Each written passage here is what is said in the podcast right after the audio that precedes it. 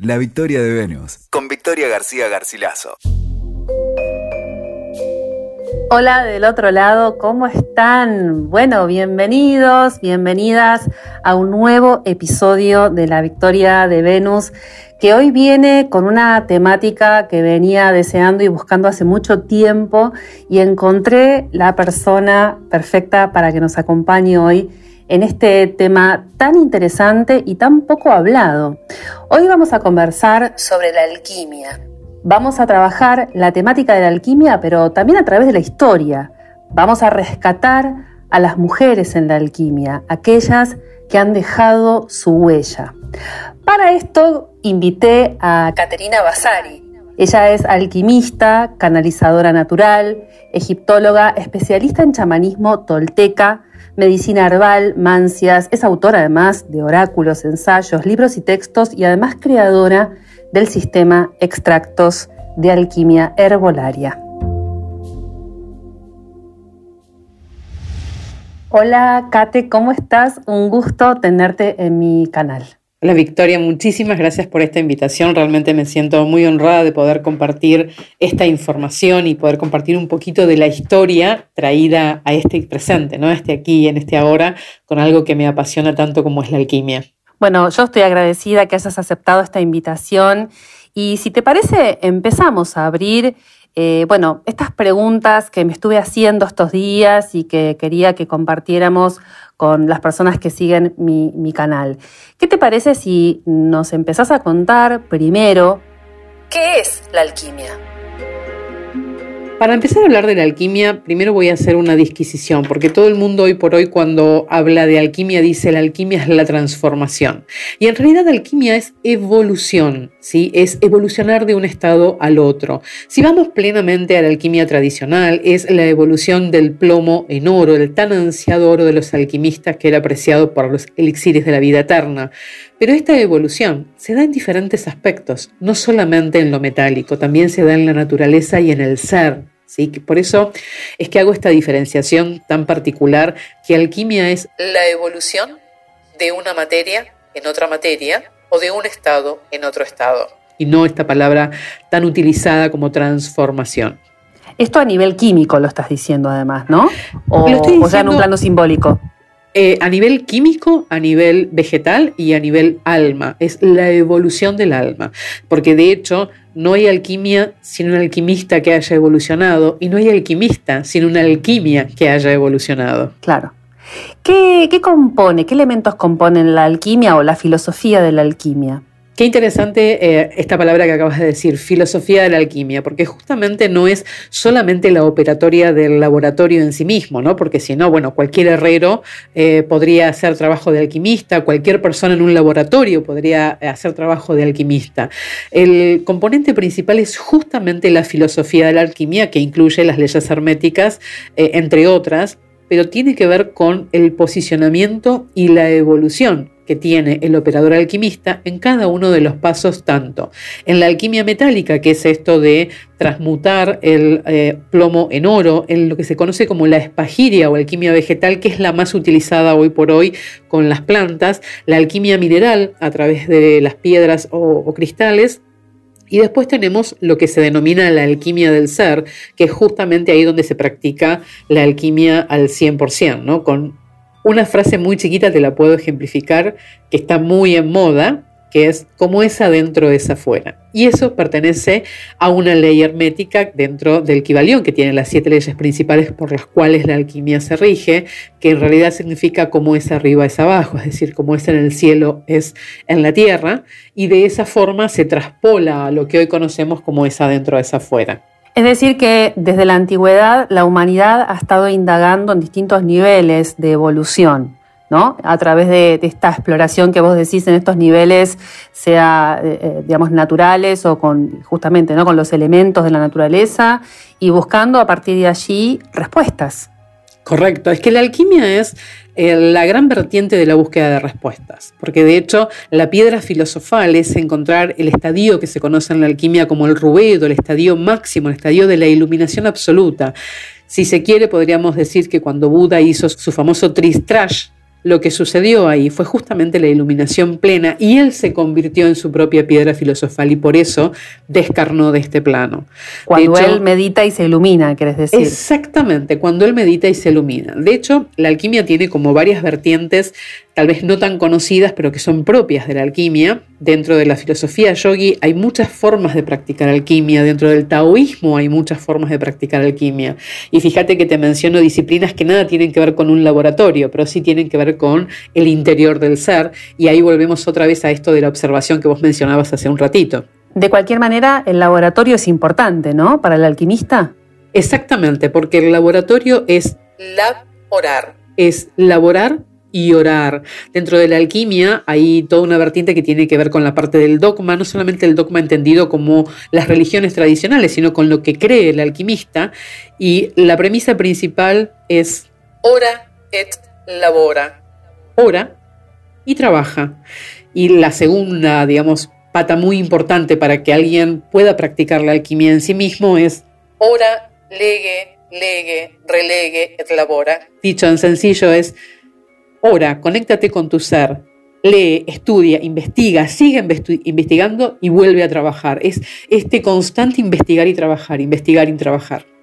Como si entonces trabajar en el laboratorio fuese una forma de meditación, como que la práctica misma del laboratorio, el trabajo y el deseo de explorar esta evolución ya fuese en sí misma una práctica meditativa, como, ¿no? Sí, algo así. Correctamente, sí, correctamente. Creo que es la descripción más hermosa que puedes haber dado. El estar dentro de un laboratorio es una práctica meditativa porque requiere no solamente la observación de los elementos que estés implementando en el laboratorio, sino la observación de tu ser, cómo estás vos plantado frente a ese laborar que vas a, a realizar, en este solvet et coagula de la alquimia, en esto de solvet es disuelvo y coagulo, separo y vuelvo a unir. ¿Cómo estoy yo? ¿Estoy con mis partes separadas? ¿Estoy con mis partes unidas?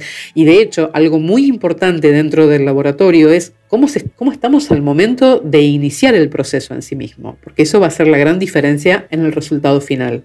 En la antigüedad, eh, en la historia, los alquimistas eh, se hacían, digamos, naturalmente o había quienes los iniciaban.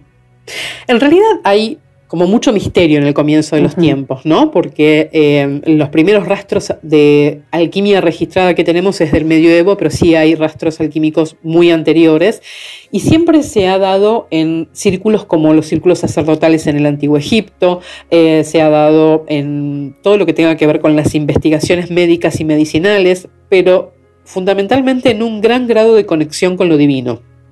A partir de ahí, se han empezado a formar los alquimistas, es decir, alguien ha comenzado todo este círculo y después ha tomado sus acólitos o aprendices y a raíz de ello es que han seguido determinadas líneas dentro de la alquimia porque hay muchas líneas diferentes para el estudio y la práctica en sí mismo. ¿Y los alquimistas han sido, digamos, eh, perseguidos en la historia? Sí, los alquimistas han sido tremendamente perseguidos y además eh, en una época era como un gran valor tener al alquimista en sí mismo. En el eh, castillo. En el castillo, exactamente. ¿Por qué? Porque el alquimista era el mago, el astrónomo, el filósofo, el astrólogo, reunía absolutamente todos los Tenía una mirada bastante humanista, ¿no? Me imagino, bastante. Totalmente. Y además, eh, el alquimista tenía un poder secreto que no lo tenía nadie, que era el de manipular al Khan, en el caso de los mongoles, o a los, a los grandes reyes. Por eso, eh, hubo muchos alquimistas perseguidos a lo largo de la historia, quemados en la hoguera, y mujeres alquimistas quemadas en la hoguera, ni te cuento. Bueno, y ahí me estás dando el pie para que hablemos un poco también, ¿no? De ellas, que es el propósito de este episodio, hablar de las mujeres en la alquimia, aquellas que fueron dejando su huella. Damos por sentado, dando un poco esta introducción, valga la redundancia, que hay mujeres alquimistas en la historia. Yo tengo acá un apunte que vos me compartiste. Si te parece, podemos empezar hablando de Taputi Belate Kahim, ¿Cómo se exactamente. Taputi Lakim, que eh, en realidad es un epíteto el de Taputi porque significa, significa supervisora de palacio.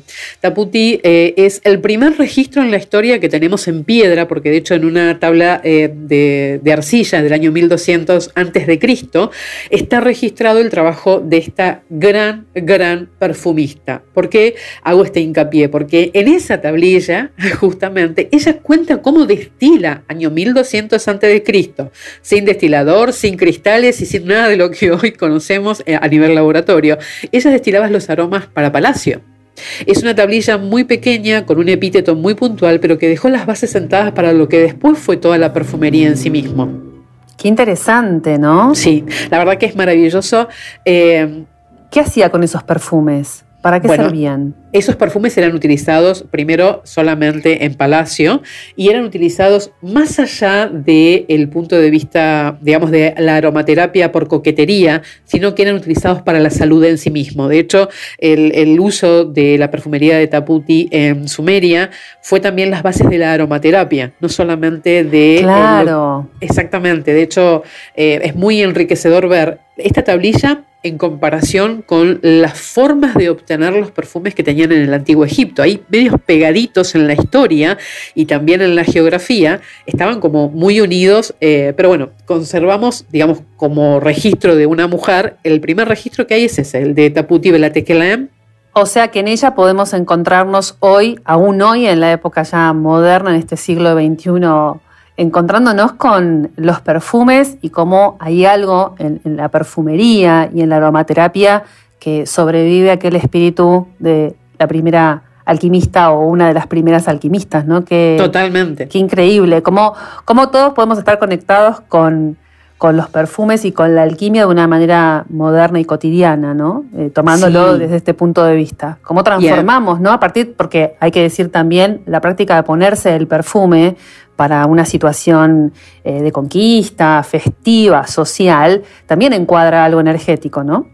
Y vamos a algo anterior todavía, vamos a, este punto donde, eh, por ejemplo, cuando éramos pequeños, ¿sí? Y sentíamos algún aroma en la cocina, que sabíamos, por ejemplo, que estaba el, olor a vainilla, era o el flan o el bizcochuelo. Entonces, fíjate vos cómo esos aromas nos anclan de alguna forma a un evento en particular que nos lleva a una transformación en, el pensamiento y en el estado en el que estamos. Entonces vos fíjate cómo la alquimia está en lo cotidiano aún sin darnos cuenta. ¿Y quién fue María la judía? Ay, qué gran tema que acabas de tocar. Qué gran tema que acabas de tocar. Me, encanta cómo se apodó a sí misma, María la judía. Eh, es más, era llamada María la judía, María la profetisa o María la hebrea. Acá hay como una línea en la historia con los eh, fervorosos defensores de una teoría y con los fervorosos defensores de otra teoría. ¿Qué es esto? María la judía para algunos en la historia fue eh, María la esposa de Moisés. Para otros, dentro de los que me incluyo, María la judía en realidad es María Magdalena. ¿Y eh, por qué hago esta aclaración? El filósofo Sósimo de Panópolis, el filósofo egipcio, en el año 70, en la era de Cristo, ya empieza a mencionar los avances que hizo María para la alquimia en sí mismo, o sea, ya la menciona como una alquimista. Y hay algo que hacemos en la cocina, no te digo a diario, pero de forma muy habitual, y la evocamos constantemente a ella, que es el baño María. Ella fue la descubridora de esta técnica. El baño María viene de María la profetisa o María la judía porque en el trabajo con hierbas descubrió que ese caldeado a temperatura diferente obtenía mejores propósitos en las plantas. Claro. Además de ser... Además de un tratamiento cuidadoso también de la materia, ¿no? Totalmente, de, eh, de, la materia, de la temperatura del agua, de la forma de cocer el agua para obtener esos principios activos, que si bien en ese entonces no se conocían como principios activos, también tenían todo esto. Eh, además, María la Judía fue la creadora del eh, tripcos, que es un elemento parecido a lo que hoy conocemos los destiladores. Lo más famoso de ella es el baño María, pero inventó varios aparatos que después se utilizaron en la destilación en la época medieval. Qué maravilla, porque además, bueno, tiene toda una, carga simbólica María en sí misma, como también digo, figura religiosa, indiscutida, de también la evolución y la transformación, en este caso, permitime usar la palabra, de lo que tiene que ver también con, bueno, el cambio físico que ella sufre en la historia de, la gestación de Cristo. Exactamente, sí. Ser ella como un propio alambique, ¿no? La que guardaba en su útero al elegido.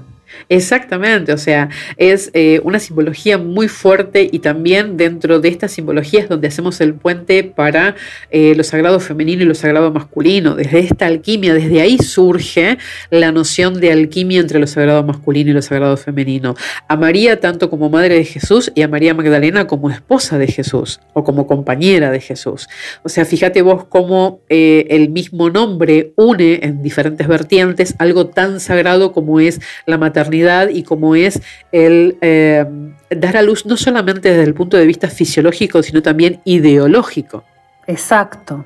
Exactamente. Además de, bueno, como te decía, está contándome esto, ¿no? Contándonos, compartiéndonos esto del baño María, esta amorosidad que, que, también tiene, ¿no? Porque cuando uno, llevándolo a la vida nuestra, ¿no? Cuando uno cocina y hace un baño María, justamente, Diego, es un momento de mucha delicadeza en el momento de la preparación, donde también uno está como muy atento a que aquello que uno esté poniendo en el fuego no se arruine.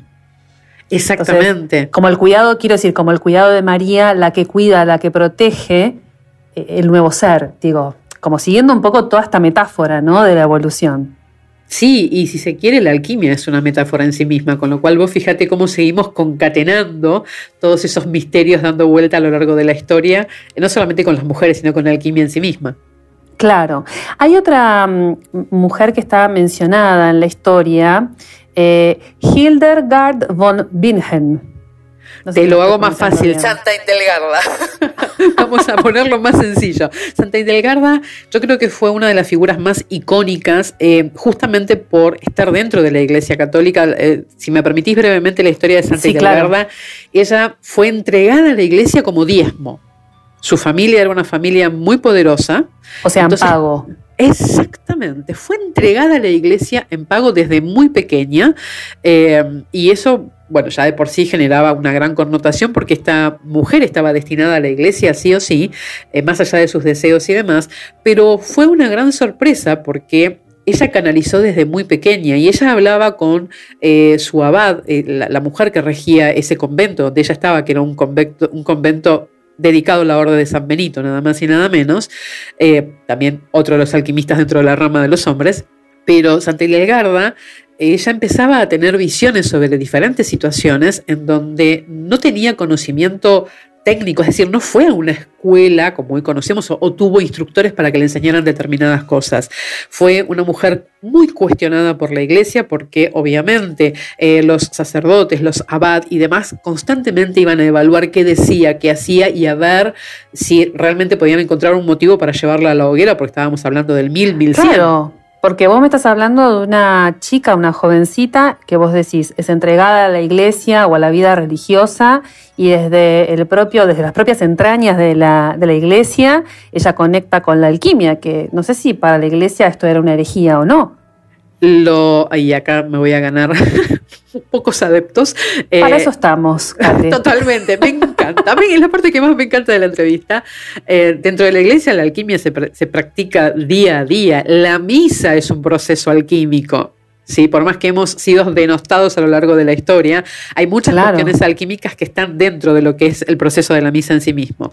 Eh, Santa Endelgarda, además de tener un grado de iluminación muy, pero muy profundo, era una mujer tremendamente inteligente y supo a qué eh, obispo ir a tocar para decir, bueno, ¿me quieres poner a prueba? Pongámonos a prueba. Y demostró una y otra vez, constantemente a lo largo de la historia, que ella no tenía forma de haber agarrado un libro o un instructor para saber temas, por ejemplo, como la anatomía. Ella fue eh, considerada, si se quiere, la primer mujer que, vamos a poner la palabra, eh, intuyó el sistema circulatorio en el cuerpo. Año 1000 de esta era. ¿eh? Intuye cómo es el sistema circulatorio del cuerpo. De, hecho, ella dejó una obra de 12 libros muy enriquecedora, donde se puede ver toda la información que ella canalizó, que hoy por hoy se sigue teniendo como materia de estudio. Eh, su proceso fue un proceso realmente importante, sobre todo para la medicina, porque ella generó un libro que se llamaba La medicina sencilla a través de las plantas y a través de un proceso que hoy lo conocemos como la espagiria. ¿Por qué? Porque Paracelso fue quien lo dio al mundo y como fue Paracelso y fue un hombre, se escuchó. Pero cuando Ahí estamos, ¿no? La voz, la voz que predominó fue la masculina. exactamente, exactamente. A ver, no vamos a negar la influencia de Paracelso, pero Santa Intelgarda ha tenido un enriquecimiento en su biblioteca que es realmente impresionante, eh, porque ha escrito temas que hoy por hoy siguen siendo icónicos. El libro de las propiedades eh, de las plantas, el libro que tiene eh, el sistema circulatorio, como te dije, los remedios, las enseñanzas en filosofía, en matemática, todas materias en las que ella jamás había sido versada. Todo eso vino por lo que ella llamaba la voz que la iluminaba. Es decir, era una canalizadora absoluta. Totalmente, totalmente y se salvó de la hoguera porque supo con quién hacer alianzas. Claro, eh, fue hábil en, la parte política, ¿no? del acomodamiento dentro de la iglesia para poder sobrevivir. Sí, de hecho logró, Eva no logró, sino que de forma póstuma fue declarada santa. Claro, mira vos.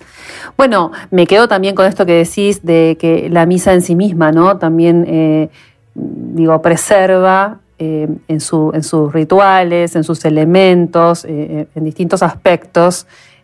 bueno, justamente, ¿no? partes del proceso también de evolución alquímico, ¿no? Qué interesante eso para explorarlo. Mira, te hago una referencia muy pequeña. El momento de tomar, que el sacerdote toma la hostia, o sea, la parte al medio y la pone en el vino, es el sol de et coagula. Disuelvo el cuerpo y lo pongo en la sangre. Es impresionante. O sea, si lo miramos en la cotidianeidad, es parte del ritual o del rito.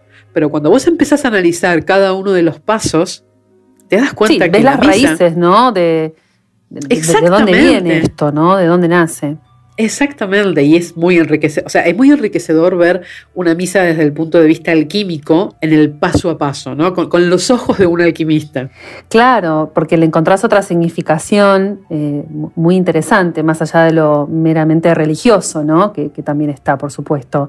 Sí. Y en nuestra lista tenemos a una, bueno, una mujer muy importante, muy importante que nunca imaginé encontrar en esta lista, y es Cleopatra. Exactamente. A ver, ¿Por qué eh, Cleopatra está en la lista de las alquimistas de la historia? Porque hay como un mito ahí dando vueltas que decían que Cleopatra se bañaba en leche de cabra para eh, conservar su belleza eterna y demás, que bueno, sabemos por los bustos que hay de esa época que justamente no es la belleza ortodoxa a la que se referían, sino que la belleza de Cleopatra era de una inteligencia sublime. Eh, fue una mujer realmente muy estratega, una mujer que supo cómo llevar la política de un imperio que estaba desarmándose y desmoronándose. Pero además Cleopatra encontró la forma eh, en sus prácticas cotidianas de tomar de la naturaleza aquello que le servían para mejorar su sistema inmune. Hay papiros recontra guardaditos ahí, por ahí dando vueltas en la historia, donde se cuentan determinadas recetas que ella ha recreado justamente para ese cuidado del cuerpo. Cleopatra ha sido una alquimista no solamente en lo que tiene que ver con el manejo de las hierbas, sino que ha sido una gran alquimista en lo que tiene que ver con el manejo de los metales. No hay registros históricos que haya transformado el plomo en oro, pero sí que haya practicado en diferentes oportunidades en herrerías para hacer justamente este traspaso del plomo en oro, porque entendía que el oro era el aliado que ella necesitaba para desvincularse de Roma. Mirá, ¿esto eh, le venía, digamos, de sus tradiciones? O sea, este interés por la alquimia. Era, sí. Eh, digamos, ¿era una familia noble de la cual ella venía?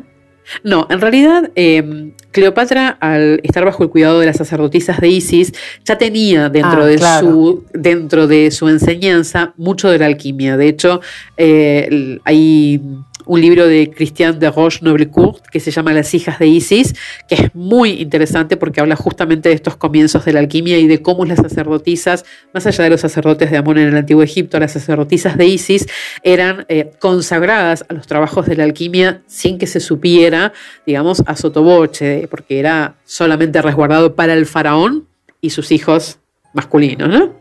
Bueno, así como también se habla de la sexualidad de Cleopatra como una mujer ¿no? muy, muy poderosa, muy atractiva, que esto también, ahora que vos hablas de, Isis y, bueno, de alguna manera como la sacerdotisa en su primigenia formación estuvo muy ligada también a la sexualidad y una sexualidad eh, libre, ¿no? Muy, muy profunda en, los rituales que, se hacían. Vos lo sabrás mejor porque sos una estudiosa de, Egipto. Sí, claramente. A ver, eh, lo que hoy en el 2022 aún miramos con los ojos abiertos y horrorizados, en el año 600 antes de Cristo eran prácticas no, sé si tradicionales, pero sí habituales. Hay todo una, eh, una idiosincrasia de la época que lleva a ver estas cosas con naturalidad, o sea, las prácticas del sexo en cuanto a la ritualidad, a lo sagrado, eh, y sin importar, digamos, la ideología o el compañero o acompañante que se tenga para la práctica sexual en sí misma. De hecho, por eso, bueno, Cleopatra también fue muy cuestionada, ¿no? Así como la sexualidad también es como un camino para la exploración del alma, ¿no? Ya desde un punto de vista más espiritual. Así que la sexualidad también entra acá, me parece, ¿no? En, los tópicos que estamos trabajando hoy sobre la alquimia. También es, una práctica que va por ese camino. Absolutamente bien, de acuerdo. hecha, ¿no? Bien, transitada. De hecho, eh, vos fíjate que todo lo que tiene que ver con la sexualidad, con el intercambio sexual en sí mismo, es un intercambio de energías entre dos o más personas y ese intercambio de energía construye la energía que vos vas a tener de forma posterior a ese encuentro. Es lo que en alquimia se llama el caput mortem, es decir, cuál es mi proceso para llegar a la muerte y al nacimiento. Y es entender la sexualidad también desde ese lado, no solamente de la sexualidad por el placer o la sexualidad para la creación de vida. La, sexualidad tiene exactamente, la sexualidad tiene un montón de vertientes y dentro de la alquimia mucho más aún que bueno, no, no son públicas ni son muy exploradas porque lamentablemente hoy por hoy eh, en el año 2022 seguimos con muchos tabúes con el temita. Claro, claro, me imagino. Bueno, hablemos un poco de mm, Hipatía. Hipatía fue considerada la primer mujer astrónoma de la historia. Estamos hablando del año 3, no recuerdo bien la fecha, pero es entre el 350 y 370 eh, de esta era, fue, se le atribuye a ella la creación del aerómetro, o sea, la creación de un instrumento particular que es para eh, medir el aire o los gases año 350-70, tengo que chequear ahí ese datito, de esta era, crear un aerómetro. O sea, la creación. No, no, a ver, las O sea, estamos hablando de inventoras también, no solo alquimistas, sino inventoras. Exactamente, o sea, son creadoras y son personas, eh, son mujeres que han tenido mucha, pero mucha formación para momentos de la historia donde la mujer no accedía a esa formación. Claro, los conocimientos estaban vedados en muchos casos, en muchas este, culturas. Realmente no sé cómo hacían algunas para poder desarrollar estas investigaciones. Ella habrá tenido, imagino, algún benefactor, algún protector, quizás alguien que la pudo acompañar. Sí, además de rebeldía, ¿no? Porque todas estas mujeres cuentan con una gran rebeldía más allá de eso. Pero sí, Hipatia venía de una familia muy influyente y muy pudiente, con lo cual se podía dar determinados gustos o acceder a determinadas cuestiones, que no era el caso de Santa Indelgarda, que su eh, iluminación o su, digamos, erudición fue por, otras, por otros canales. Pero estamos hablando también de una mujer que dejó una huella con instrumentos que hoy se siguen utilizando. El aerómetro se sigue utilizando hoy, siglos después. Entonces, eso se sirve eh, para medir en los gases. el aire o los gases, para medir el aire o los gases.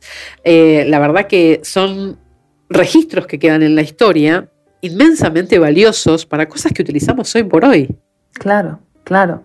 Aparte, bueno, tiene mucho que ver con lo imperceptible, ¿no? Todo lo que está en el aire es muy interesante como otro símbolo que, que me parece lindo tomar de la historia de ella, ¿no? Trabajar con los gases o con el aire, que el aire, bueno, dentro de los elementales es sumamente importante, ¿no? Está muy vinculado al espíritu, es, muy, es muy importante ese elemento, ¿no? Dentro del proceso de evolución.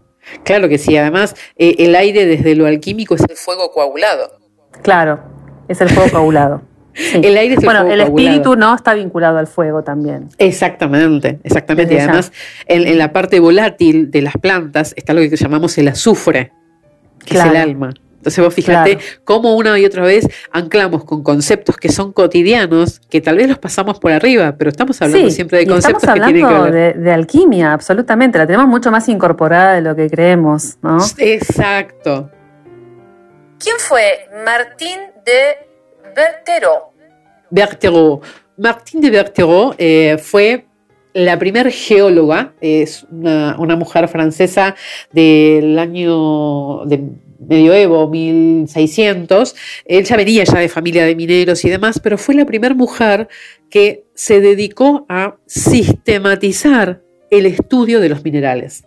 Y a través de esa sistematización del estudio de los minerales es que hizo determinadas combinaciones para intentar, obviamente, pasar del plomo al oro y agregó algunas cuestiones a esa fórmula tan eh, anhelada que hay para los alquimistas de esa transmutación. Pero su gran legado tuvo que ver con el trabajo mineral de la alquimia, así que para una mujer no era tan habitual. Las mujeres hasta ese momento estaban más eh, vinculadas a lo herbar, al herbario, a los astros, a la matemática, pero no tanto a la minería. Es que uno se, pone a pensar en los minerales y es como, bueno, un territorio más justamente, ¿no? Rudo. Hay algo, eh, digamos, como de la profundidad de la tierra, que también no sé si tenía ella los medios como para poder acceder a determinados minerales o cómo se conseguían esas piezas o de qué manera se trabajaría, ¿no? Y en esa, en esa instancia, en el año 1600, estamos hablando de un trabajo netamente manual. Había máquinas muy rudimentarias, no tenemos las excavadoras que hay hoy, no había eh, eh, sondeos de onda, no había absolutamente nada. Era la intuición y la búsqueda a través de la radiestesia, ¿no? que, eh, sirvió muchísimo para encontrar no solo cauces de agua, sino también cauces de minas. Su familia era una familia que, que con solo mirar una montaña podía establecer con el color, inclusive con el aroma de la tierra, qué minerales podía tener esa tierra. Vos fíjate qué cantidad de sabiduría que nos ha precedido, ¿no? Cuánto que se ha perdido, lamentablemente, cuánto persiste, sobre todo en los pueblos y, en, las, sí, en los poblados de aquellas personas que tienen por ahí la suerte de seguir cerca de la naturaleza sus vidas eh, nosotros, ¿no? personas de ciudad, nos hemos desconectado muchísimo de toda esa información, pero es maravilloso lo que estás contando, ¿no? Y además de maravilloso eh, darnos cuenta que no se necesita la ultramodernidad para conectar con lo que realmente querés conectar, que simplemente se trata de observar. Ir a esa observación, estar presentes en el aquí, en el ahora, ver qué nos pasa. O sea, vos fíjate que en esa instancia, en el 1600, sentían el aroma de la tierra y ya podían intuir qué metales o minerales había ahí. Sí, sí, es impresionante. Hay algo también como muy respetuoso del medio ambiente, ¿no? En, la vida del alquimista. Sí, algo muy respetuoso y algo muy peligroso, porque los alquimistas eh, en, la antigüedad, sus laboratorios estaban hechos en sótanos sin airear, porque si algo se escapaba tenía que quedar contenido ahí para no contaminar el afuera. Entonces, así es como muchos alquimistas han volado por los aires con estos laboratorios totalmente cerrados, ¿no? Porque los gases, los metales, los minerales y absolutamente todo terminaba dando vuelta ahí. ¿Quién fue Cristina de Suecia? Ay, la, monarca díscola, por decirlo de alguna forma. Fue la monarca díscola porque Cristina de Suecia, eh, ella trató de apadrinar constantemente a eh, todos los que trabajaban con la alquimia. ¿sí? Su, eh, ella tuvo un, empecinamiento muy grande en tratar de transformar el plomo en oro ella misma y de hecho se metían en los laboratorios, hay escritos, hay redacciones, pero su gran importancia fue justamente esta, la de pregonar a los alquimistas en, en, Suecia y en todos los lugares donde ella se encontrara. De hecho, se dice que eh, dos de los laboratorios que ella apadrinaba aún existen en Suecia, pero bueno, están en una locación como muy secreta y, y, demás. Pero bueno, dentro de la fantasía popular entre los alquimistas está que algún día vamos a encontrar el laboratorio de Cristina de Suecia. ¿Y ella qué haría en esos laboratorios? ¿Tenés idea qué, qué es lo que trabajaba? ¿Cuál era su...? Sí, a ver, ahí se trabajaba eh, con los metales, no solamente para la transformación del plomo en oro, sino para las diferentes calidades de metales, porque lo que se apuntaba era un elixir de larga vida.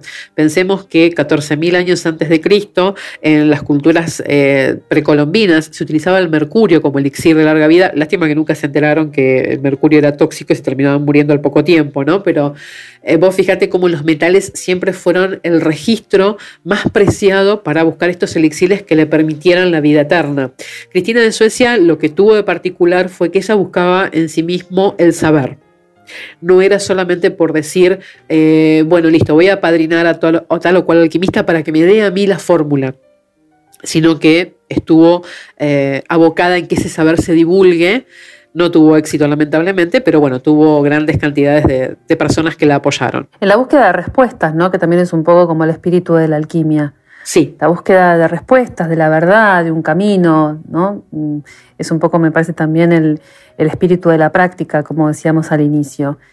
Isabel Cortese, ¿quién fue? Isabel Cortese, eh, una mujer italiana mm, de una posición muy noble, también contemporánea de Cristina de Suecia. Isabel Cortese tuvo eh, el latino de recopilar información en un libro que se llama El libro secreto de la alquimia, que es tan secreto que seguimos buscándolo por todos los continentes, pero hay, eh, hay como extractos que han ido dando vuelta donde ella ha revelado determinadas fórmulas eh, no solamente para llegar a la piedra filosofal, sino de procesos alquímicos que son como muy complicados y llevan años y años de elaboración para llegar a un resultado final, como puede ser, por ejemplo, eh, el crear un, un eh, Ormus adentro de un laboratorio, que un Ormus es una figura mitológica y demás. Bueno, se supone que ella consiguió ese saber y está en este libro y hay escritos sueltos que se le atribuyen a ella por el tipo de redacción, de escritura y, y todo eso. O sea que, bueno, hizo un aporte además escrito. O sea, Sí. algunas de ellas tienen, tienen algo, digamos, tienen material escrito. Sí, No- no sí, sí, de, las, que- de las personas, de las mujeres que hemos hablado hoy, a excepción de Cleopatra, María la profetisa, eh, bueno, Taputi está la tablilla, pero a excepción de ellas, casi todas han dejado algo escrito. De hecho, Ujú. Hipatia dejó hasta un mapa de determinados astros que ella observaba. Así que fíjate vos la, la iluminación en el año Qué 350. Qué increíble. Nos queda hablar de Marie Mudrak. Exactamente. Marie Mudrak, eh, ya también contemporánea de ellas, era, fue considerada la primera científica mujer. Y acá, eh, a ella cada vez que le decían científica, se ponía así como un poco nerviosa porque ella se consideraba alquimista, no científica. Por más que ella sistematizó procesos de destilación, procesos de saturación, de disolución, de salinización, que son procesos que comparten la alquimia y la química, ella llegaba a eso mediante estados contemplativos y de meditación, mediante estados que tenían que ver con muchos días de preparación previa, no en el trabajo del laboratorio, sino en el trabajo del laborar, el trabajo interno.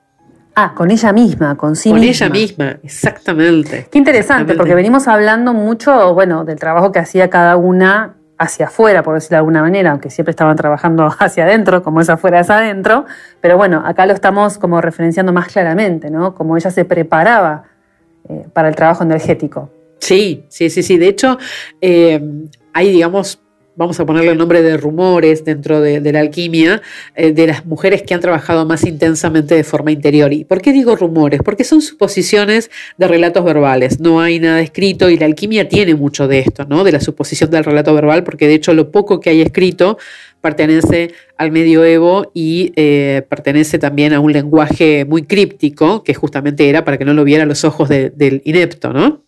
Claro, claro. Me gustaría preguntarte, no puedo dejar de hacerlo, si mm, existe alguna alquimista argentina. Que haya estado en los registros de la historia, no.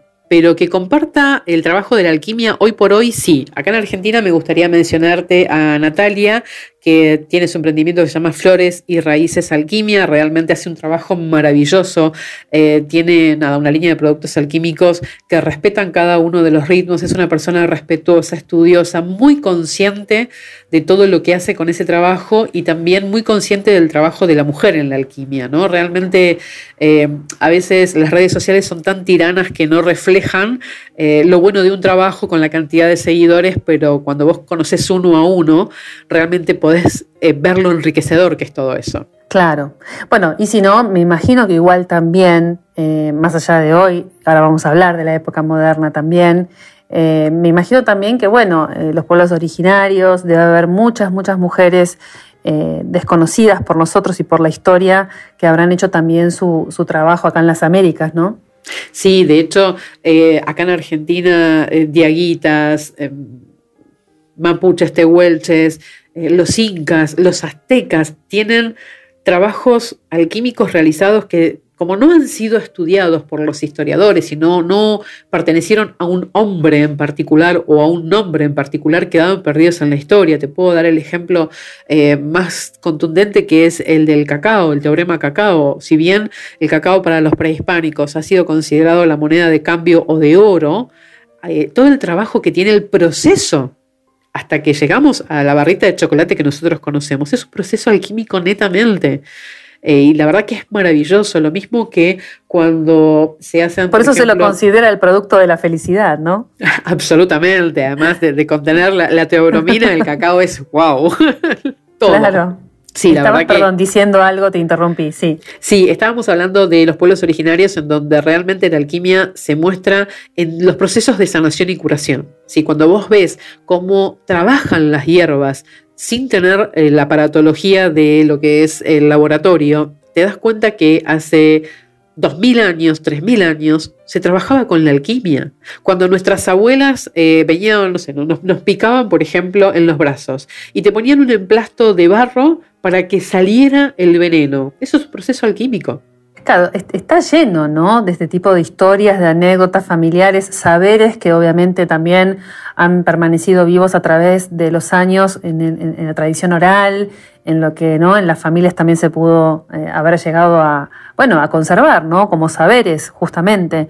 Digo, porque también un poco la pregunta que sigue, y, y con esto para ir redondeando también, es un poco, bueno, a ver, Primero sobre la visión ¿no? de estas mujeres, que me parece bellísimas, todas las historias que nos fuiste contando, em, que bueno, rescatarlas a ellas, ver también cómo venimos trabajando un poco en el canal y viendo el rol de las mujeres eh, en estos espacios, eh, en el trabajo esotérico, en el trabajo espiritual, ver este trabajo que precede justamente a lo que hoy entendemos por la alquimia y los que estamos interesados, obviamente, en la evolución del alma, en la búsqueda de las preguntas ¿no? y en el encuentro de un equilibrio interno, me lleva a preguntarte sobre la figura del alquimista hoy.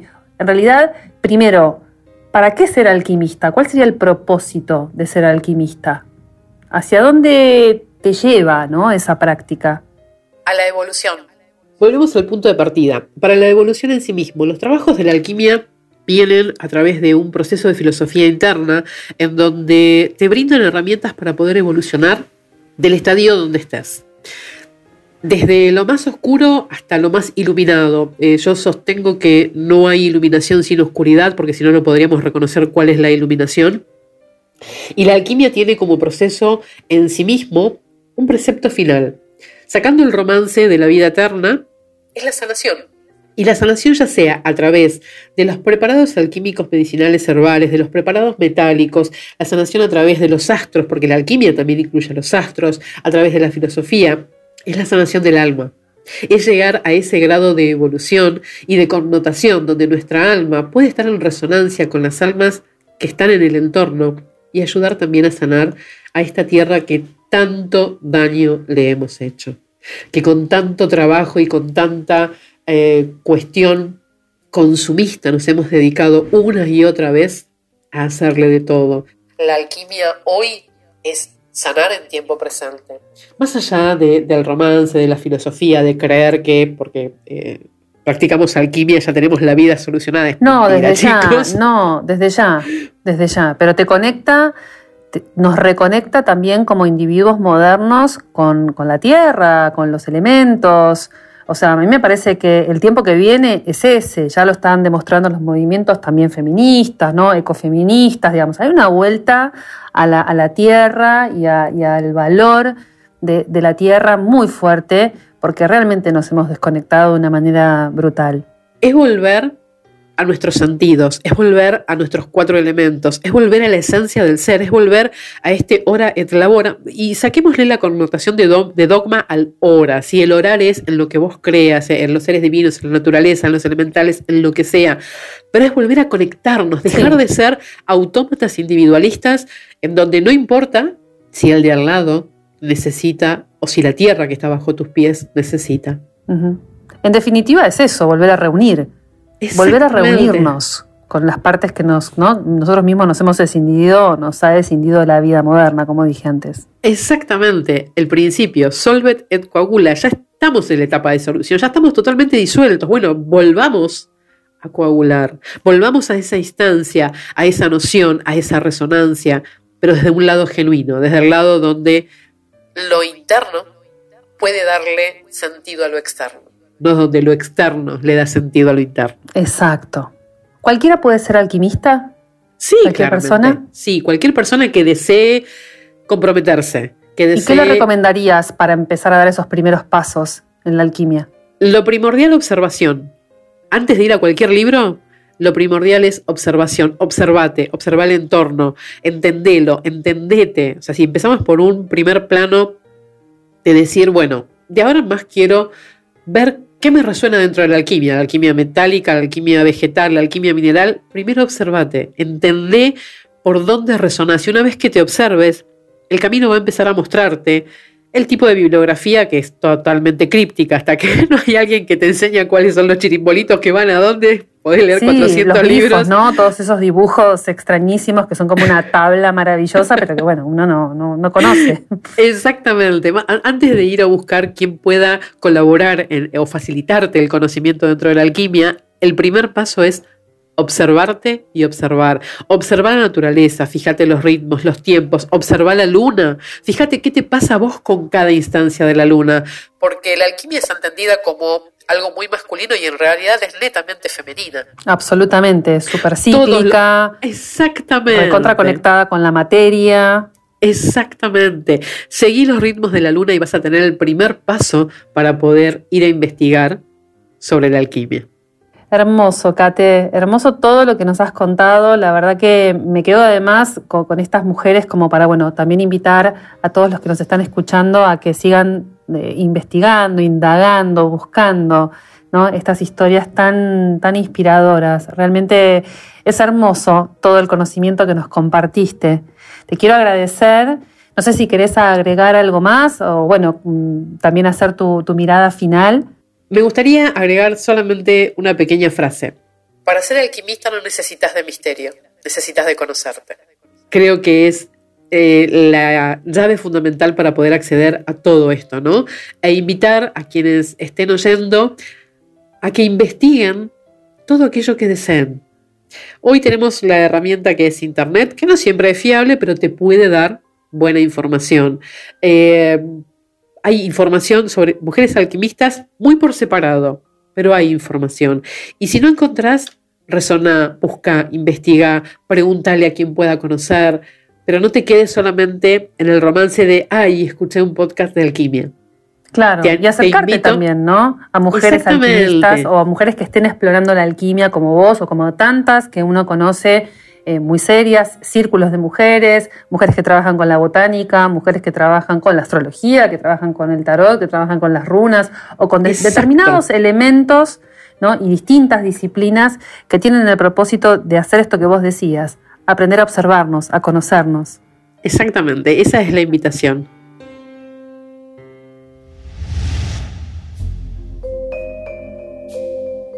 Gracias, Kate. Fuiste muy, muy, muy amable. Te quiero agradecer con todo mi corazón esta participación. Realmente disfruté muchísimo la charla. Contanos dónde te pueden encontrar. Primero que nada, agradecerte a vos también por el espacio, porque nada, me fascina hablar de esto y cuando encuentro a alguien que escucha con tanto respeto y que pregunta y que se compromete en, lo que se está compartiendo, realmente es un mimo al alma. Así que agradecerte infinitamente por eso. Eh, me pueden encontrar en Instagram, Alquimia by Kate. Kate es K-H-A-T-E. Eh, ahí es donde subo principalmente la información. Eh, podcasts pueden encontrar mi canal en el Universo by Kate, que está recién empezando, y si no en la página web www.alquimiabykate.com, ahí pueden encontrar un poquito más de mí. Te vamos a buscar, vamos a seguirte, porque aparte me encantan tus contenidos, las cosas que contás, cómo lo contás. Sos muy amorosa y muy sabia. Contanos también, antes ya de terminar, ¿vas a hacer algún taller o algo en este inicio del año? Sí, eh, el sábado pasado empezó una formación de alquimia y chamanismo eh, y ahora en marzo va a empezar la formación del nivel 1 de alquimia y el nivel 2 para la gente que ya viene hace tiempo trabajando conmigo, que bueno, el año pasado me decidí oficialmente, empecé a hacer los cursos porque la gente lo pedía, así que ahí los abrí. Maravilloso. Bueno, Kate, estaremos allí un abrazo fuerte nuevamente y seguramente te invite eh, para otro episodio, para hablar de otra temática, porque la verdad que tenés eh, mucho conocimiento y capaz, bueno, podemos hacer algo de chamanismo o quizás también sobre Egipto. Me encantaría, feliz de participar cada vez que me convoques. Abrazo y gracias a ustedes, a todos por acompañarme, a cada uno en otro episodio. Recuerden buscarme en las redes sociales como arroba la victoria de Venus. Nos vemos en el próximo episodio. Escuchaste La Victoria de Venus con Victoria García Garcilaso. We Talker. Sumamos las partes.